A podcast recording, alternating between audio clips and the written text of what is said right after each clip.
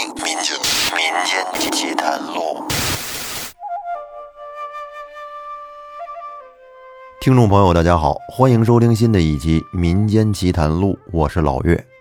这一期我要给您讲一个出自《女仙传》中的故事。《女仙传》是一部古代的神话志怪小说集，成书很早了。这里面有一个故事叫樊夫人，今天我就讲给您听听。樊夫人是一个非常厉害的女人。樊夫人是刘刚的妻子，刘刚曾任上虞县令。这个人精通道家之术，能够招来鬼神，像若干神奇变化的法术，他都潜心修炼，毫不张扬的学成了。但是呢，他这个人却很低调，这些法术啊，一直不为人所知。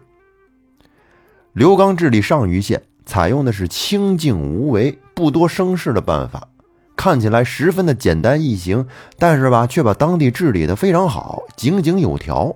这政令畅通无阻，地方平安，百姓受其恩惠，安居乐业，免除了水灾、旱灾、瘴毒、瘟疫等等。因此呢，当地连年都是大丰收。这刘刚在闲暇的时候啊，经常跟夫人比试法术。刘刚会法术，他妻子也会法术。你像这道教提倡的就是父真夫信、阴阳和谐的婚姻观。有很多神仙呀，都是夫妻共同修道、共同飞升。像这婚姻美满、感情和睦的神仙眷侣有很多。咱们现在所说的汉代刘刚、樊夫人夫妇就是一个典范。俩人平时没事的时候呢，经常一块在堂上斗法。你比如说，刘刚做法用火去烧别人的磨房，这大火刚从磨房燃烧起来，樊夫人就做法阻住了火势。顷刻之间，这火自己就灭了。还有他们院子里边种的有两株桃树，夫妻二人呢就各自对着一株施法，使两株树啊互相攻击打斗。打了半天呀，这院子里边落的全都是桃树叶。最终，刘刚施法的那棵树抵挡不住樊夫人的那棵树，败逃到了篱笆墙外。然后，刘刚吐了一口唾沫到这盘子里边。唾沫顿时就变成了一条活鲜鲜的大鲤鱼，而樊夫人也朝这盘子里边吐了一口唾沫，她的这口唾沫则化为了一只灵巧迅猛的水獭，顷刻之间就把那鲤鱼给吃了。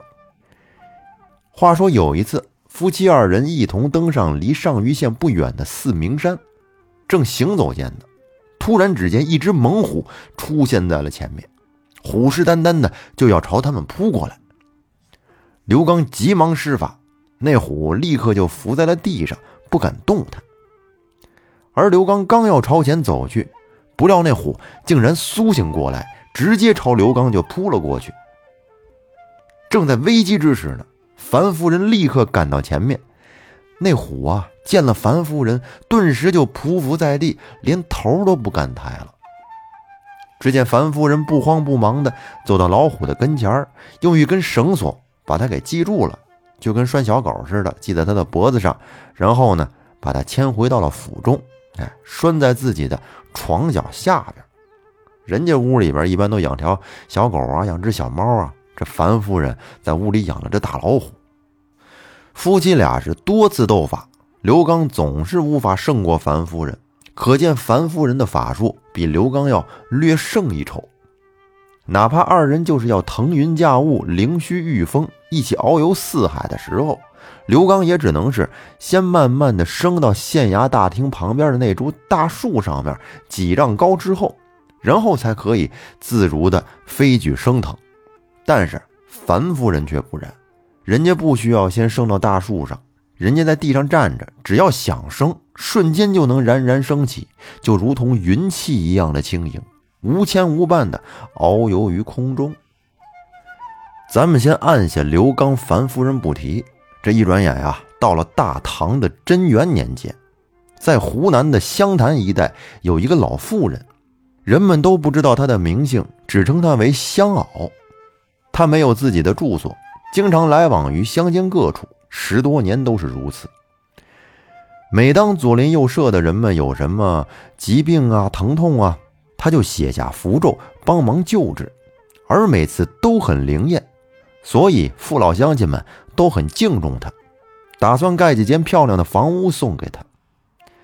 香袄知道之后，十分感谢大家的美意。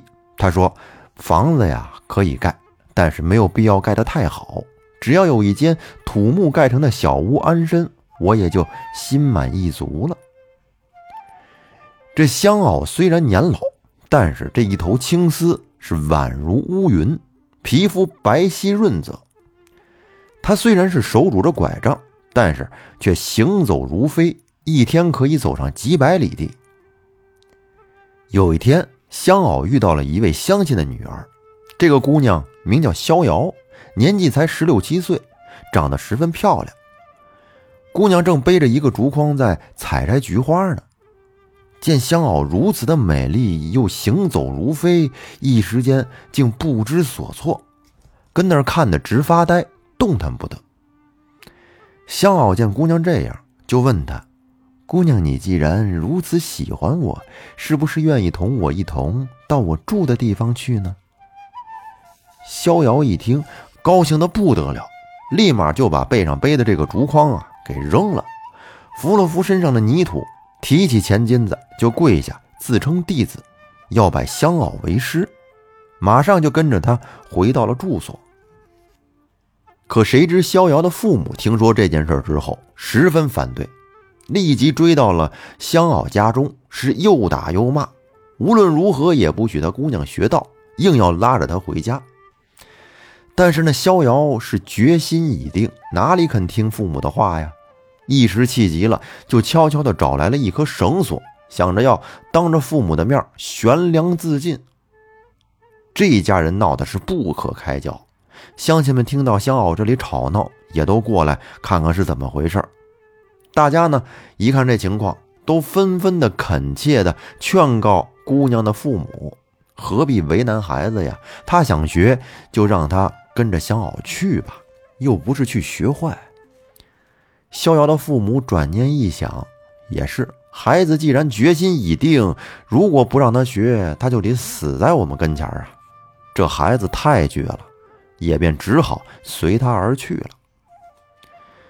逍遥姑娘自从到了香袄家，每天也就是挑水呀、打扫打扫屋里屋外的、上上香、诵读一下道家的经书而已。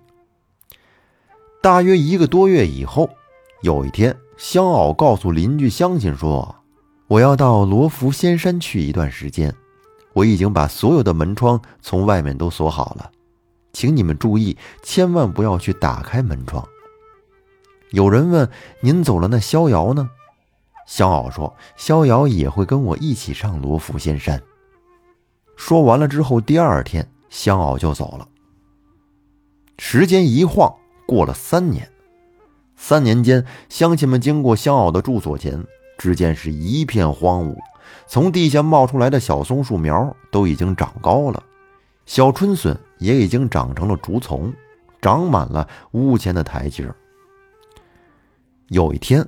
香袄突然回来了，乡亲们都很高兴，陪着他一起来到了那空了三年的住所。香袄取出钥匙，打开房门，众人同他一同进屋。可是进了屋之后，不禁的大惊失色。只见逍遥姑娘呆呆的坐在内屋里，没有丝毫知觉，但是容貌跟三年前没有任何区别，唯一不同的是。放在姑娘脚前的草鞋被从脚边地上长出来的小竹笋给挂住了。随着越长越高的竹子，那双草鞋已经窜到房梁上了。众人还在惊魂未定之时，只见香袄用手中的拐杖敲了敲地面，对着逍遥大声说：“我已经回家，你可以醒过来了。”这话音刚落，逍遥就如同从睡梦中惊醒一般，睁开了眼睛。他看看周围的人们，见香袄也在其中，急忙要站起来拜见师傅。可哪知他这刚一迈步，那左脚就从膝盖以下整整齐齐的掉到了地上，这个腿啊折了，就好像是刚受了砍脚的酷刑一般，哎，齐刷刷的就断了。这给众乡亲吓得不知该如何是好。可香袄却不慌不忙的走上前去，按住了姑娘，叫她坐住，不要动。然后呢，从地上拾起了那截断脚，对正了她的膝盖部位，给安了上去。又含了一口水，喷到结合处。这时再看那逍遥姑娘，已经站立起来，行走自如了。乡亲们亲眼见了香袄如此神奇的本领，既惊骇又佩服。从此呢，简直就把她当做神仙一般崇拜。这方圆一带几百里，无人不知道香袄，并把她视为神明。不过香袄这个人生性闲淡，平日也很少与不相识的人来往。有一天，他忽然主动找了乡亲们，对大家说：“我现在要到洞庭湖上去，搭救一百多口人的性命。如果你们当中有谁愿意，可以准备好一条船，过一两天随我一起去看看。”在这乡亲里边，有一个叫张拱的，家里比较富裕，当即就表示愿意按照乡袄的吩咐备好舟船，并要亲自驾船送他去洞庭湖。咱们再说那洞庭湖上，最近突然刮起了狂风大浪，裹挟着一艘大船在湖中的君山岛附近沉没了。可是奇怪的是，这船上所载的数十户人家、一百多号人，竟无一人伤亡，全都安然无恙的飘到了岛上。因为没有船只来营救，这些人就分散到岛上各处暂且安身。不久呢，有人就发现，在前面的沙滩上有一只大白龟在缓缓的游动，于是他一声吆喝，就有几十个人追了上去。围住那个大白龟，是一顿的乱打乱砍，不一会儿就杀害了那条性命，还把它的肉割下来分给大家食用。可第二天，这天刚亮，岛上的人们就发现，不知什么时候，整个岛已经被一道城墙给紧紧的围住了。那城墙的颜色雪白，那些人也不知道是什么东西。只见那城墙啊，它还会动。渐渐的收缩束紧，范围正变得越来越小。那白墙所到之处，一切东西，包括人们散落在地上的物品，顷刻之间就会化为粉末。大家是惊恐万状，高呼救命，退缩到一起。眼看着只剩下方圆不过三丈左右的地面了，已经是无路可逃了，情势万分的紧急。远在岳阳城的人隐隐约约的能看到君山岛上有雪一样的城在围拢，但是他们不知道那儿究竟发生了什么事情。正在这时，香袄所乘的船来了，船刚靠岸，香袄就立刻下船。只见他手执利剑，走钢步，喷法水，施展起他高超的法术来。不一会儿，就看见他手中的剑突然腾空而起，直奔那个白城而去。那把剑在刺中城壁的一瞬间，就听到一声霹雳轰响，那白城顿时就坍塌了。再仔细看时，哪里是什么白城啊？原来竟是一只硕大的白龟，有十多丈长，弯弯曲曲的死在地上。一柄利剑正好插在他的胸口。这岛上一百多人的性命终于得救了。如果再稍晚片刻，这些人也就都会被围龙碾成血肉粉末了。岛上的人们纷纷拜倒在香袄的脚下，哭着感谢救命恩人。而香袄也不多言，要张拱驾船返回湘潭。张拱见这岛上的惨状，心中仍有些不忍，就此离开。而正在这时，忽然有一个道人出现了，对香袄问道：“说，范姑，你是什么时候从哪里来到这个岛上的呀？”两个人是寒暄着聊了一会儿天看起来是彼此很熟悉的样子。张拱听见那个道人称香袄为凡姑，觉得奇怪，就问道人。这道人笑道：“说，你有所不知，她就是刘刚真君的妻子樊夫人呢。”于是人们这才知道香媪就是当年的樊夫人。